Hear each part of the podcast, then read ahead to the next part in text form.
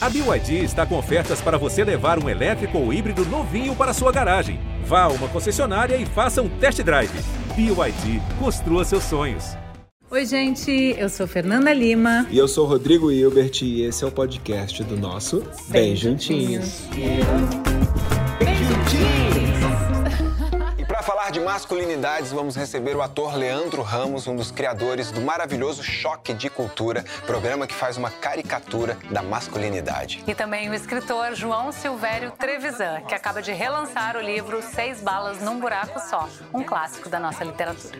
Mas você gostou? Você Aqui gostou, a gente tem um escorrega que vai sair lá em São Conrado, ó. Só pular. Bem-vindos à nossa cozinha, podem sentar, ficar à vontade. Fica à vontade. Um, um brinde aqui é... o nosso A gente tem um whisky sour, tá? que é um whisky bourbon, limão, gelo, canela e mel. Quando eu estava pra nascer, Bateu bem? De vez em quando eu via experimentam aí o drink de vocês, a gente vai passar um VT mostrando um pouco do trabalho do Leandro no Choque de Cultura. Dá uma olhada. Muito bom. Vamos lá. Rogerinho, eu posso trocar o meu panorama por um protesto? Se você trocar a sua calça por uma calça normal, você pode. Não, essa aqui é minha calça não, longa. Isso aí não é calça. Isso aí não é calça. Isso aí é um saco de batata que eles esvaziaram e venderam para você por 100 reais porque você é trouxa. Eu que fiz essa calça. Eu tô vendendo essa calça, calça lunga. Pô. Calça lunga? É, que isso? Calça lunga. Não, você pode trocar. Não, não tem outro.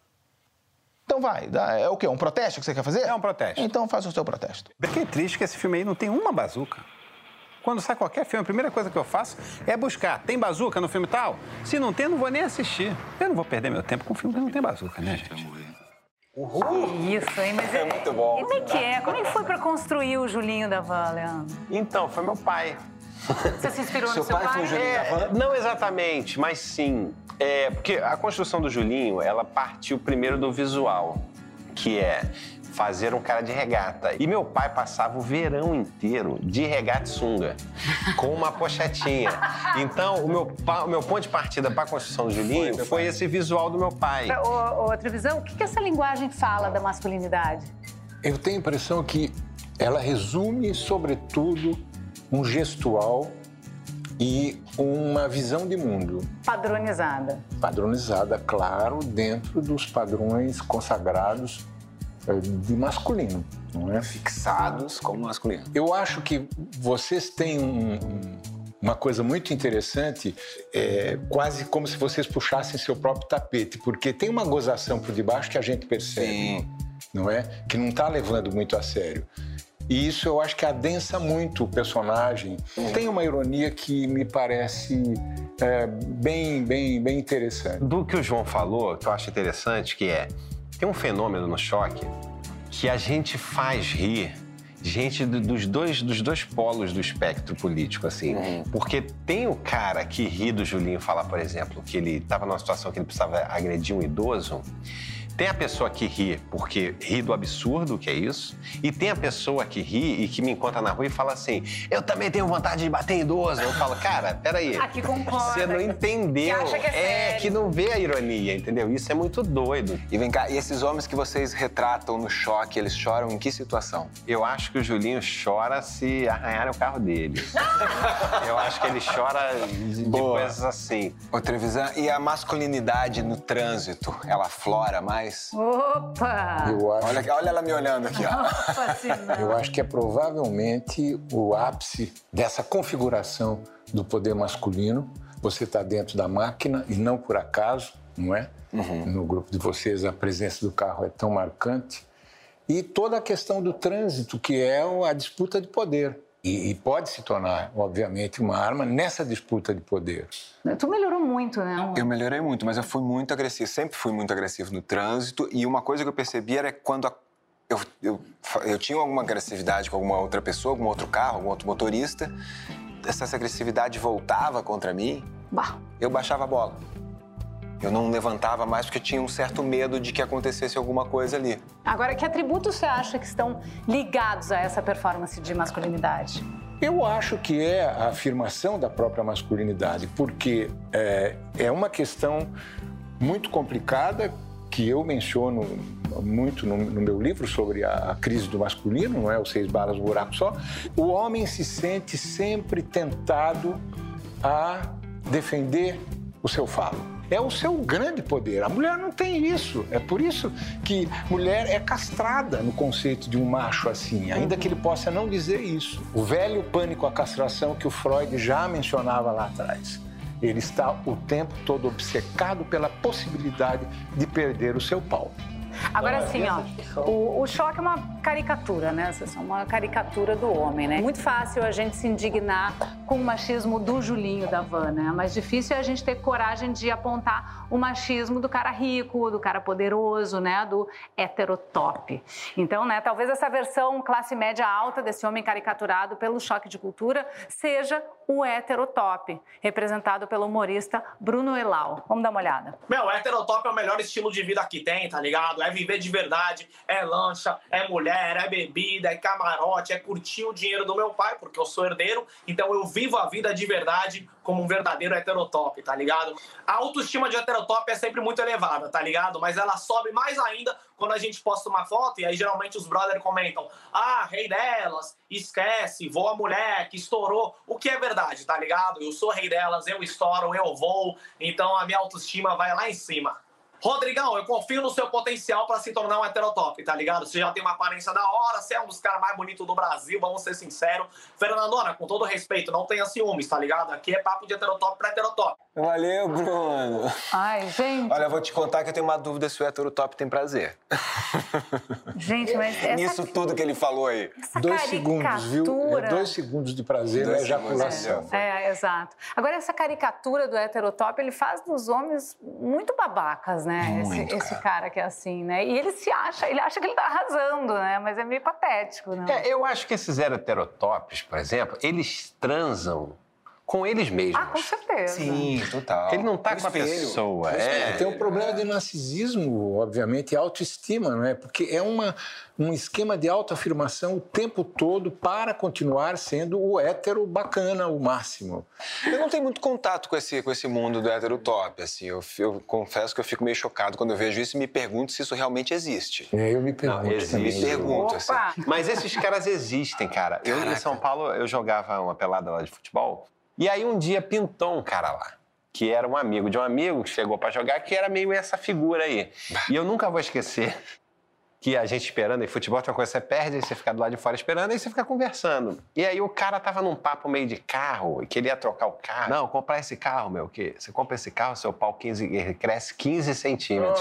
eu não falou conhecia o cara, ele falou, eu só eu não conhecia, eu não consegui deixar passar. Eu falei, não, irmão, é o contrário, você perde 20, viu? Olha, deixa eu te falar uma coisa. Eu te agradeço por falar isso aqui, porque é, nós mulheres não temos ideia que esse tipo de diálogo. A gente sabe, né, o que pode acontecer num grupo de futebol, num grupo de WhatsApp, né, de amigos homens, mas assim, ouvir um homem falando isso Não, isso é é inacreditável. muito revelador, porque a gente fala, então acontece mesmo. Um homem é capaz de falar uma- um absurdo Fala. desse. Bom, gente, a gente vai falar, a gente vai conversar bastante, mas vai ter comida também, né? Ah, por favor. Quer dizer, a gente já tomou o nosso drink, agora de entrada eu tô fazendo uma cenoura glaciada com mel, azeite, sal, pimenta do reino e pra finalizar vai ter um creme de castanha. Oba!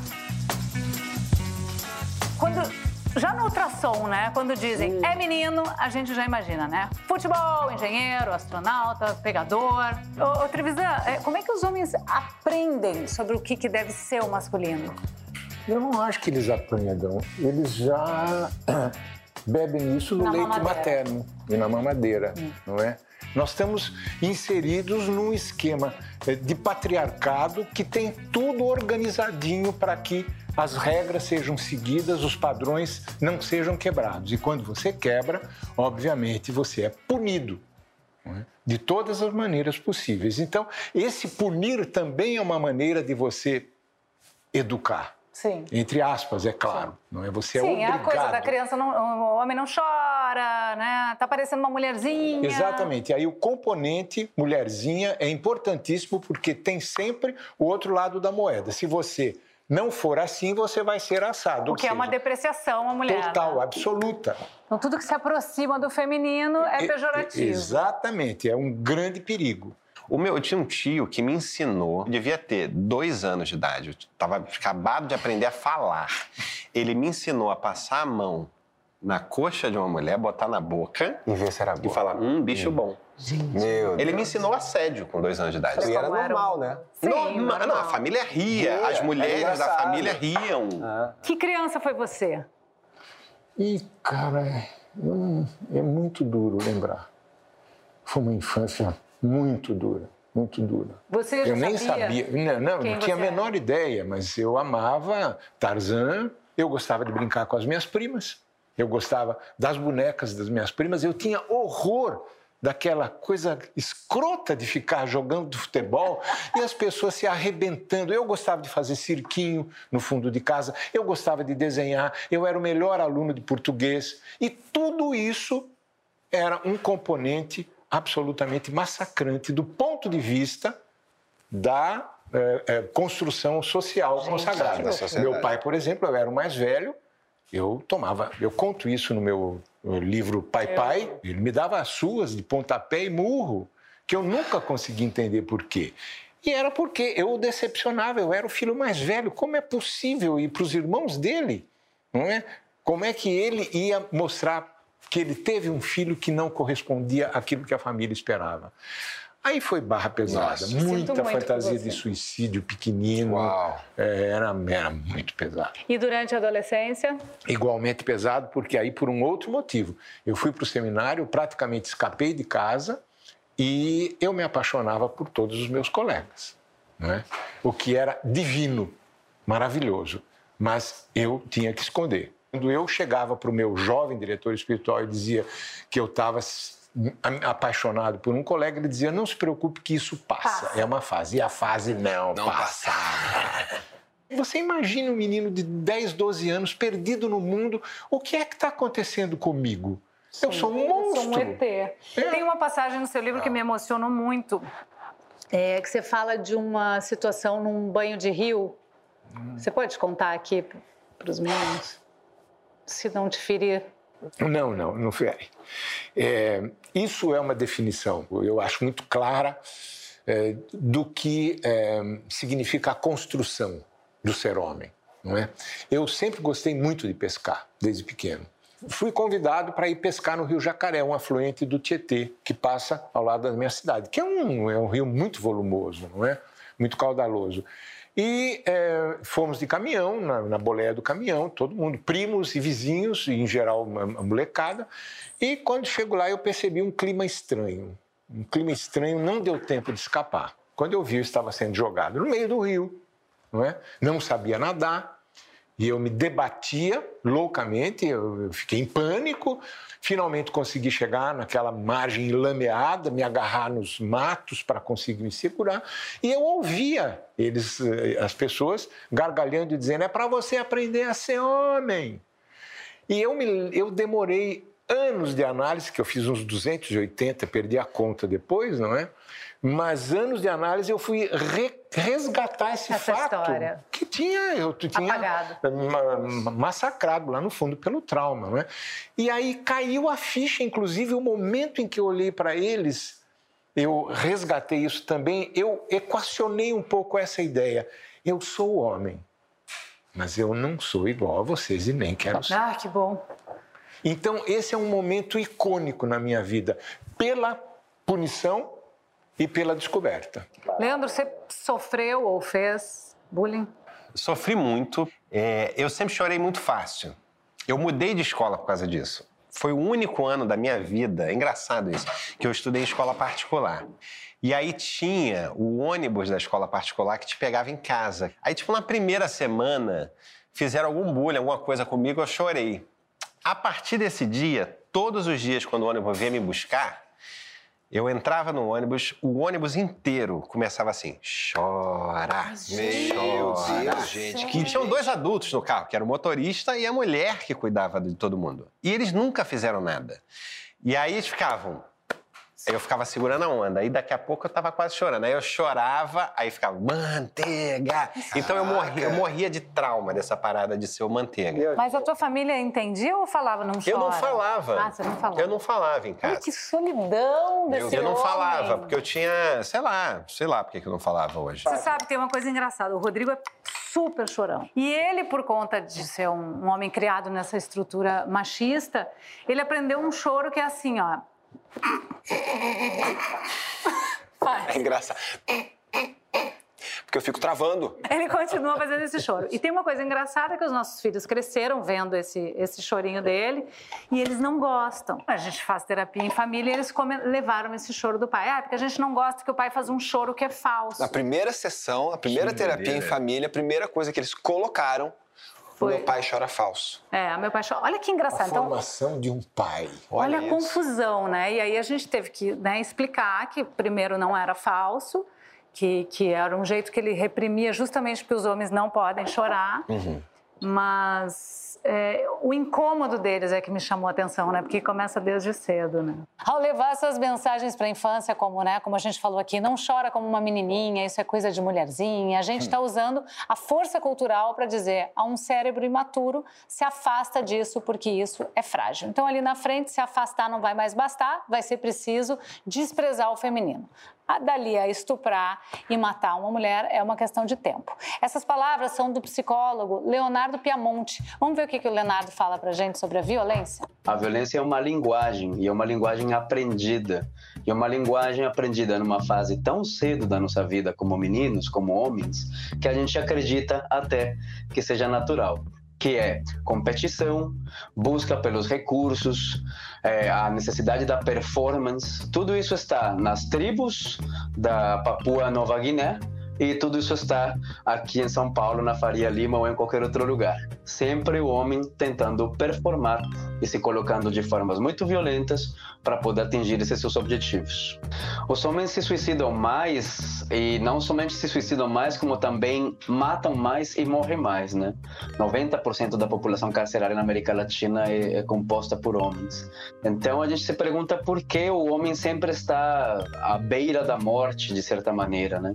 O homem, no momento em que ele tem uma pressão psicológica muito grande, no momento em que ele encontra dificuldades no trabalho, no relacionamento, no momento em que a história que ele conta para levar a sua vida não funciona no mundo, em vez de buscar uma ajuda, em vez de buscar uma terapia, em vez de buscar um sistema de saúde, em vez de procurar um amigo para conversar, em vez de procurar espaços onde ele possa se dizer vulnerável e procurar ajuda, um dos caminhos possíveis para ser homem é terminar com a existência. Se matar é mais coerente para a linguagem masculina do que procurar ajuda. Mas vem cá, eu fico também me perguntando por que, que a gente demora tanto, né, para procurar essa ajuda, para procurar terapia, para eu também fui procurar terapia depois Eu de ia velho. dizer, no teu caso, eu acho que eu te enchi um pouco o saco, né? Sim. Porque, né? Porque a gente, eu vejo assim, o Rodrigo, ele não tem muitos, ele tem amigos, mas chegou um determinado momento eu falei assim, com quem tu conversa as tuas coisas? Porque a gente é muito amigo, mas assim, com quem tu fala as coisas que tu Não. não fala comigo? Com quem tu divide os teus sentimentos masculinos? Com ninguém. É. Outro dia ele me Antigamente eu coisa- falava, vou pro bar e falo com meus amigos. É, tem É, essa mas frase. fala- Terapia de bar. É. É, Mas mas fala mentira pra caramba. Só É. mentira. Muito frequentemente, qual é o tema, além do futebol? Mulher. É. sim. Eu peguei Como aquela objeto. gostosa. É. tá. Uma das questões que me fizeram me afastar dos meus amigos foi essa terapia de bar. Não conseguia mais entender aquilo ali como legal, sabe? Aquilo ali já não estava mais me fazendo bem. Então, eu acabei me afastando dos meus amigos. Hoje eu nem contato mais tenho com esses amigos de terapia de bar. E é o lugar onde enchem a cara. É, é, é, é bem É o pior lugar para você falar suas questões é o bar, se você parar para pensar. Sim. Quer dizer, Porque você enche a cara e aí você perde, não é, a, a, a couraça. Sim. O que é É, mas fica um blá blá blá que não se aprofunda em claro, nada, né? absolutamente nada. E depois no dia O seguinte. que, que eu falei? O que, que É, eu falei? é. Como eu falei? Pra quem eu falei? O que, que me disseram? A gente não sabe de nada. É, na infância de vocês, vocês foram treinados para casar? Treinados pra casar? É, ou treinados para ser autônomo, assim, tipo cozinhar, lavar, passar.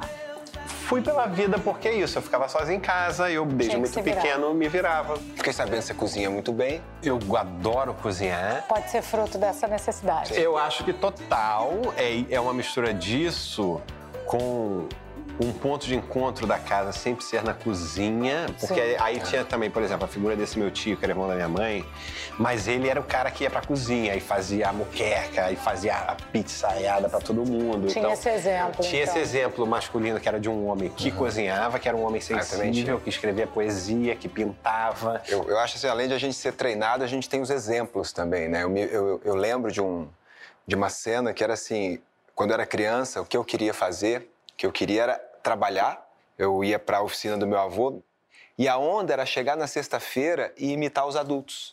Que era o quê? Terminar o cerveja. serviço, ir Tomar pro bar da esquina, abrir uma cerveja e tomar uma cerveja. Nem gostava de tomar cerveja, nem gostava de ficar louco.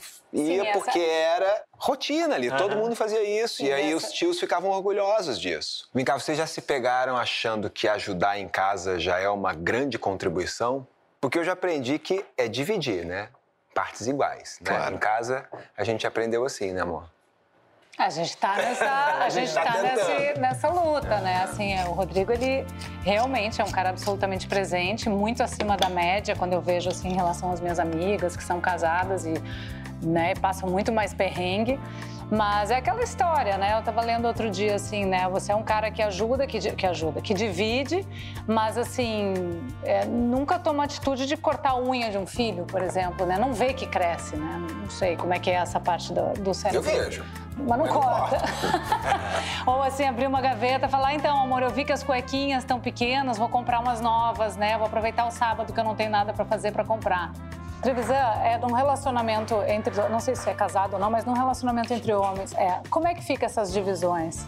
é diferente e é semelhante. Então eu já tive muitos problemas de, de, de brigar para dividir o trabalho eh, com, com o companheiro. Porque, Digamos, você, porque ficava mais para cima de ti? para cima de mim, obviamente. né? É, e eu acho que isso é um pouco mais simples entre homens, mas não é um- uma coisa solucionada. Tem que ser negociada do mesmo modo. Só que os papéis não estão automaticamente divididos. Amor, o que, você aprendeu sobre o que não fazer com seu pai? Não repetir. Olha, com meu pai, praticamente tudo. Porque meu pai passou por algumas dificuldades na vida, por questões dele lá. E eu peguei uma fase muito ruim dele. E o que, que você não quer repetir? Ele, ele praticamente não me deu amor, né? Praticamente eu não tive um beijo, não tive um carinho, não tive um eu te amo, não tive... É isso também, né? não Os pais não um- davam um beijo nos filhos. Eu não, não tive afeto. Acho É que- Foi bem marcante pra mim, assim. Mas É. eu tive... O que eu não tive do meu pai, eu tive do meu avô. né? E das Então- mulheres. E das- da minha mãe, das minhas tias, enfim. Eu aguentava ganhar tanto beijo. Mas ao mesmo tempo que o teu vô, né, que era o teu, teu ídolo, né, o teu paizão, o cara que te ensinou tudo, também te, te ensinou muito de Muita, coisas que tu não quer muita, repetir em muita, relação ao machismo, né? Porque mesmo uma pessoa que pode ser sensacional na tua criação, né, também pode, esse, esse, esse cara que é o provedor, que é, também pode trazer muita É, coisa. o meu avô era aquele cara que trabalhava na oficina, acordava de manhã, ia pra oficina, trabalhava, voltava no final do dia, sentava no sofá e esperava tudo acontecer, né? Não, Ser servido. Como se a mulher não tivesse feito nada É. o dia todo, né? Estivesse esperando ele chegar em casa para começar a fazer alguma coisa, estivesse esperando ele chegar em casa para começar a cuidar de sete filhos. Daí não, né? Então, ele, ele era esse cara. Mas o teu vô foi o teu paizão, né? É, foi meu paizão, foi o cara que me ensinou praticamente tudo na vida, muitas coisas que eu não sigo, muitas coisas que eu sigo. É, a paternidade é coisa séria, né? E a gente tem que falar cada vez mais sobre isso, né? Eu gostaria de chamar aqui para um vídeo o Humberto Baltar, que é pai, empreendedor e fundador do coletivo Pais Pretos Presentes. Olha, a paternidade, ela tem um impacto tremendo na masculinidade. Primeiro, porque a gente aprende na nossa cultura que não é do campo da masculinidade, por exemplo, expressar afeto.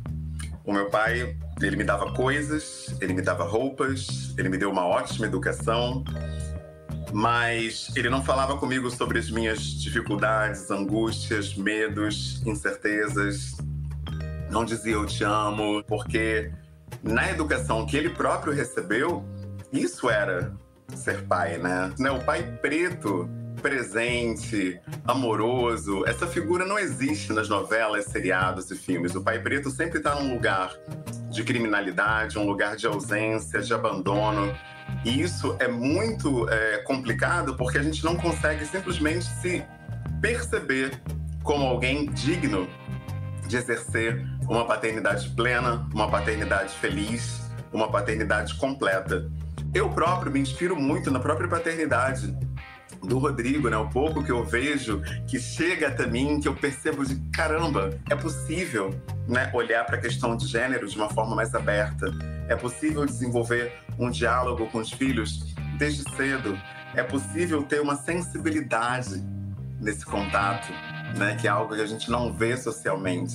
Então eu posso dizer que a, a paternidade, ela me permitiu nascer de novo, né? Porque de fato, finalmente eu me encontrei enquanto homem, né, em toda a minha completude. Valeu, Humberto, muito bom. Olha, eu sei que ainda não me construí como pai da Maria e parceiro da Fernanda que eu gostaria de ser.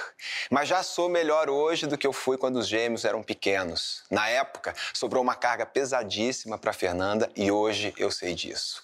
Mulheres não nascem com um chip do conhecimento para fazerem todas as coisas de casa e das crianças. Essa história de instinto materno é só um jeitinho para ficar tudo em cima delas. Porque se elas aprendem, a gente também aprende. Não aprende? Ah, com certeza. Esse papo de instinto materno é muito louco, né? Porque se eu faltar, né, o meu bebê vai nascer e eu faltar, ele só não vai poder amamentar, mas o instinto vai aparecer inteirinho, né? O instinto nasce. O pior é que a- ela- as mulheres têm que entrar nessa forma, de qualquer maneira, não é? Eu digo, não é que seja alguma coisa automática, mas do ponto de vista da cultura, o instinto materno é não, não se discute. Agora, a, a construção da masculinidade, ela passa por forjar um homem provedor, né? Então eu queria saber como é que essa obsessão em nome do prover afeta emocionalmente os homens, Trevisão? Eu acho que, primeiro, eles se sentem empoderados. Em segundo, eles se sentem falsamente empoderados. Porque eu tomo o exemplo do meu pai. Meu pai nunca tinha condições de ser um padeiro de prover a família, tanto que ele não conseguiu. A mamãe quem tinha que dar pensão para prover a família e pagar as dívidas que ele herdou. Então eu acredito que é muito problemática a coisa do provedor porque cria um- um- mais um elemento para buscar aquela definição de homem que não existe. A Fernanda é uma pessoa independente desde muito cedo. Desde muito antes do que eu fui independente. E às vezes eu me pego tentando provar para ela, com 20 anos de casamento, tentando provar para ela que eu posso ser provedor. Por, que, que eu tô fazendo isso? não é pra ela, é pra você. É pra mim, não é pra ela. Mas eu me pego nessa situação às vezes. Não, Rodrigo, e depois tem os grandes dramas quando a mulher está ganhando mais do que o homem, ou quando ele está desempregado. Sim. São dramas gravíssimos que terminam não apenas em fim de casamento, Como mas às vezes em feminicídio, feminicídio. claro. E quanta mulher passando cartão de crédito por baixo da mesa pro cara não passar o constrangimento de não pagar a conta? Isso acontece muito. É, então a frustração no trabalho ela impacta de maneira muito violenta, né, na- nas relações afetivas, né? Que é isso, termina no feminicídio, muitas vezes, né? Muitas vezes. Agora, Trevisão, o que, que o trabalho significou para você? O meu trabalho como escritor, basicamente, a minha salvação. Eu não teria sobrevivido sem isso. E eu tenho a, a salvação, quando eu falo em salvação, porque eu, eu trabalho com o imaginário, não é? E isso te oxigena muito a vida interior. Você é obrigado a reelaborar tudo. Ô, Leandro, o que, que você se orgulha de ter deixado no caminho da sua masculinidade? Eu era uma pessoa ciumenta. É, eu, eu tenho um trauma grande, que é de um primeiro relacionamento longo que eu tive de cinco anos, que eu fui traído, ela ficou noiva de uma pessoa em outra cidade. E eu descobri porque ela esqueceu de tirar a aliança. E aí, E aí, você passou a ser um cara super eu ciumento. fiquei um cara muito ciumento, um cara inseguro. Isso é uma coisa que eu me orgulho de não ser mais, sabe? Eu- minha namorada sai, eu não ligo pra ela, tipo...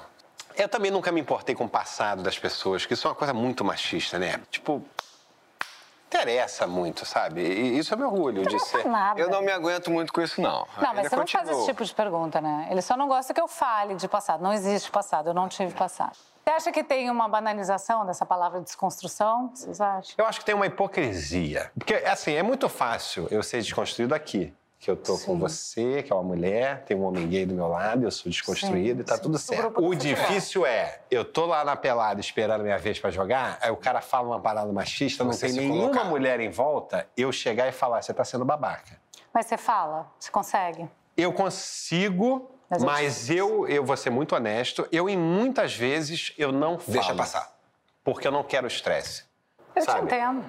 Eu acabei me afastando muito dos amigos É de mais novo por fácil conta você disso. se afastar dos amigos. Eu pedi na me tirarem do verdade, grupo do futebol. A gente não quer ter esse trabalho. Esse embate, né? E é um egoísmo em algum lugar, entendeu? Por isso que eu digo assim, ah, tô muito longe de me orgulhar de quem eu sou. Porque esse egoísmo é muito difícil de você largar, que Mas é, você não não vou que- entrar em conflito. Mas você não acha que hoje em dia, se você calar, o cara já não. Ele não se dá conta que ele foi babaca? pelo menos. Você está Você sendo não ri? muito otimista com os homens. Cara, eu acho que uma porcentagem muito pequena vai se tocar. A outra simplesmente vai ignorar que você calou, sabe? É, mas de grão em grão a gente vai ali, Não, vai super, plantando alguma super, coisa. Eu super. tenho, o- o- hoje, eu não- hoje eu falo. Se for amigo íntimo, uma pessoa que eu conheço, se estiver falando Chegamos no coisa, ponto, se for amigo falo. íntimo. Quando, na verdade, a gente deveria falar pra É, porque o todo problema também, se momento você está num ambiente que você não conhece, que você não tem ninguém, você vai reprimir uma pessoa, você pode apanhar. Você pode sofrer uma agressão, você pode alguma coisa que É, grave, você não né? quer se, dis... se indispor. indispor. É esse- essa é a minha questão, que eu não consigo quebrar essa barreira. Eu entendo o que você está falando, porque eu sou igual. Muitas vezes eu não consigo quebrar essa barreira, que é de não me indispor por uma causa que é maior do que eu. E eu queria chamar um vídeo que tem tudo a ver com isso que o Leandro disse agora. Revisar a, a masculinidade é cortar na própria pele, é cortar na própria carne.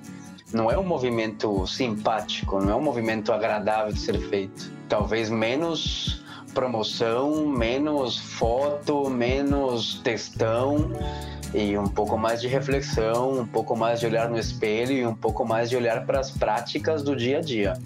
Como é que eu tô ouvindo as mulheres que falam comigo? Como é que é esse tipo de comportamento quando uma mulher me diz não? Quando uma mulher me diz eu não concordo com você? É, quando uma mulher tem mais conhecimento que eu, mais poder que eu? Eu acho que isso é muito mais valioso do que as grandes cruzadas que a gente está vendo hoje e que valeria muito mais a pena e seria muito mais transformador se a gente começasse essa DR por nós mesmos primeiro. Obrigada, Leonardo. Vocês concordam que essa desconstrução da masculinidade envolve cortar na carne? Tanto envolve que está custando demais para acontecer. Eu, eu publiquei a primeira edição do meu livro Seis Barras no Buraco Só em 98. Que, aliás, ó, gente, tá aqui, ó, Quando super recomendado. eu fui rever, durante a pandemia eu fiz a segunda edição, eu acrescentei novos capítulos e tive que atualizar muita coisa, mas muita coisa, foi um trabalho ainda mais complicado do que a primeira. Eu fiquei muito assustado O quê?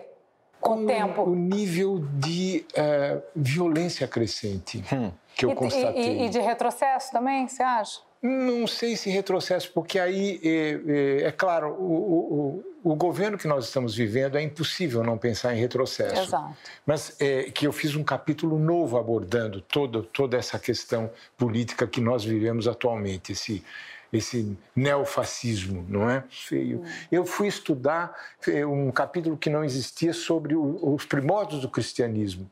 Então, a instauração da cristandade, que veio incorporar veio se incorporar ao sistema patriarcal. É uma coisa assustadora o que as igrejas têm feito a partir do início do, do- do cristianismo, que é uma coisa muito dolorosa, porque se houve uma coisa que Jesus Cristo fez, ele trouxe uma mensagem de amor, porra!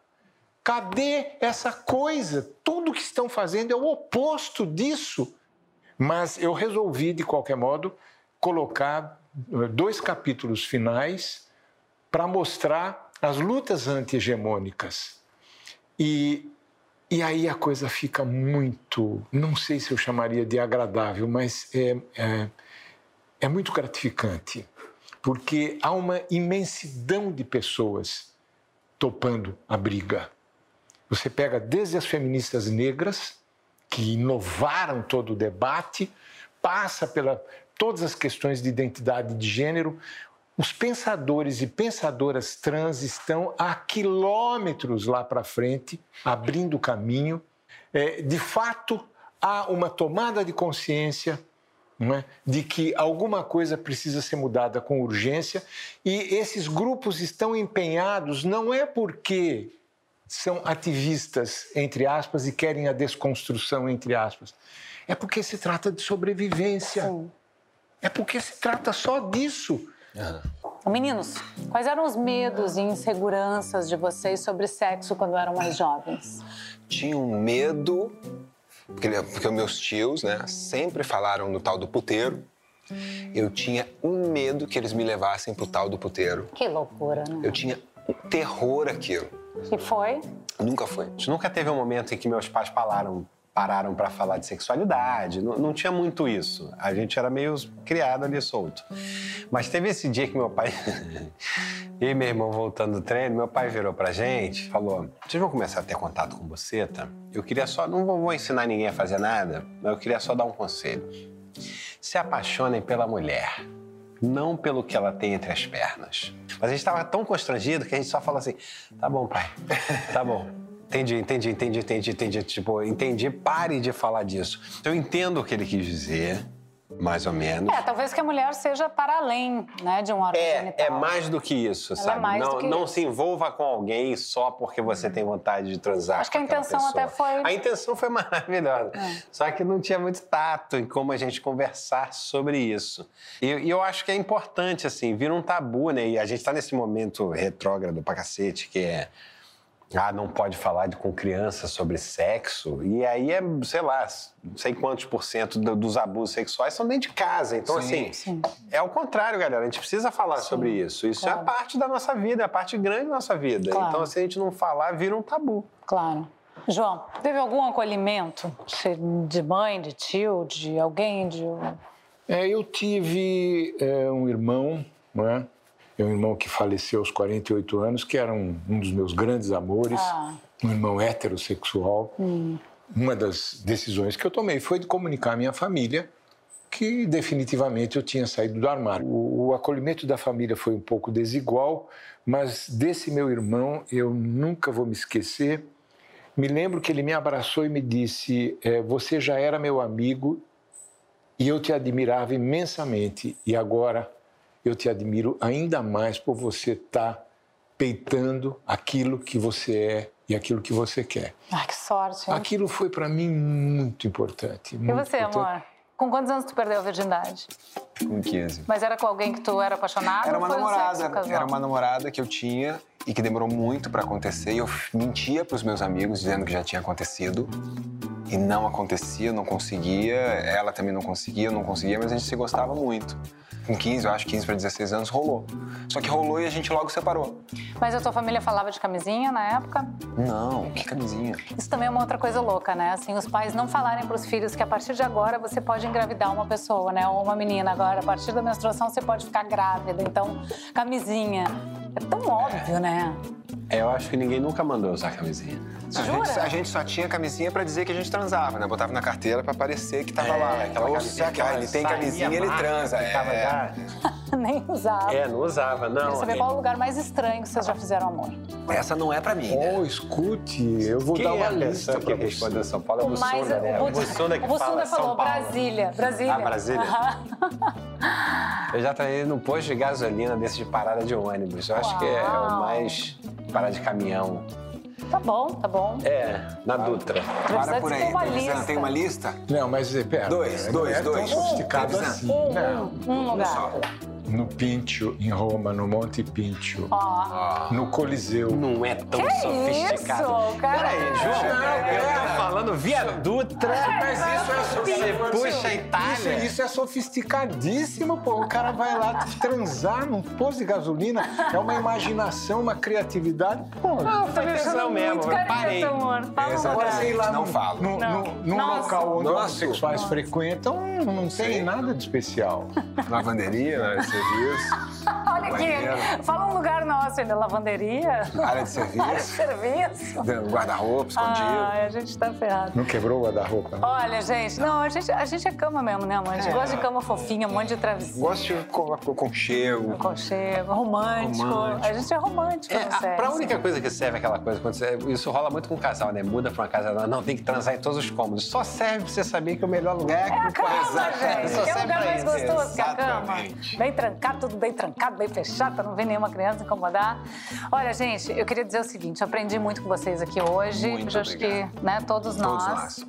E quero agradecer aos nossos convidados queridos que estiveram aqui carinhosamente, corajosamente, falaram de assuntos tão importantes. E é preciso realmente muita valentia para romper com os padrões dessa sociedade tão tóxica e tão violenta. E homens como vocês aqui deixam a gente acreditar, você também, que é possível fazer desse mundo um lugar melhor. Obrigada, Leandro, Trevisan e Rodrigo. Obrigado a você, meu amor. Obrigada, Rodrigo. Rodrigo, obrigado você, meu amor. Eu não gostaria que meus filhos crescessem no mundo onde eu cresci.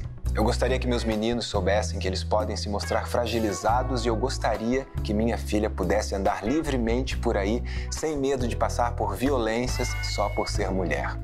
Eu sei que a construção desse lugar depende de todo mundo. Eu termino o programa de hoje com as palavras do revolucionário americano Malcolm X. Abre aspas. As únicas pessoas que realmente mudaram a história foram os que mudaram o pensamento dos homens a respeito de si mesmos. Valeu, até semana que vem. Tchau, tchau. Tchau, gente. Até semana que vem. Hum, agora sim.